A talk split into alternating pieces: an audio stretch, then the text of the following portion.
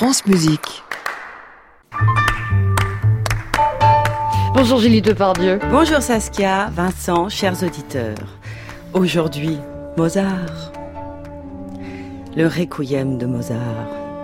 Pour Émile Cioran, un souffle de l'au-delà y plane.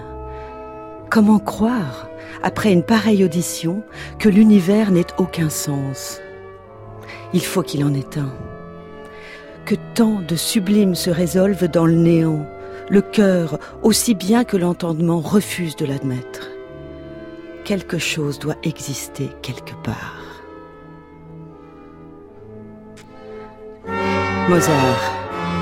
C'est lui peut-être, l'homme le plus complet, le plus frivole, le plus profond, qui a su exceller dans les dentelles et dans les ténèbres, et qui est resté aussi pur dans la gaieté que dans l'extrême désolation.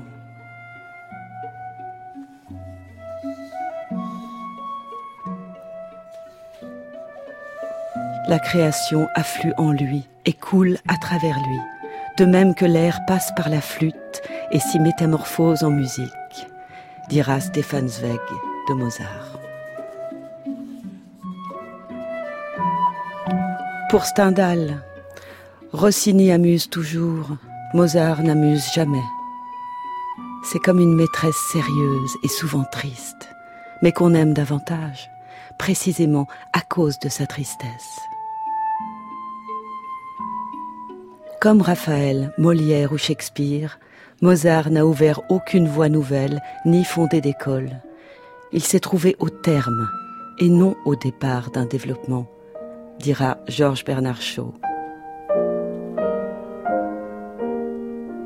Mozart est l'un de ces grands artistes qui n'ont plus vraiment de biographie ni de psychologie, qui deviennent d'une incompréhensibilité totale, d'un mystère magique, du fait que leur personnalité se perd par le haut, se dérobe à nous, tant ils sont absorbés par leur art, par ce qui dépasse l'individuel et le temps, dira Hermann Hesse.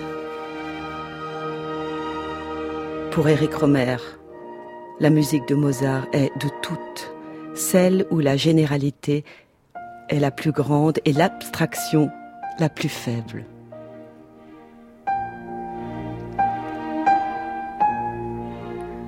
Pour Mozart lui-même, le vrai génie sans cœur est un non-sens. Car ni intelligence élevée, ni imagination, ni toutes deux ensemble ne font le génie. Amour, amour, amour, voilà l'âme du génie.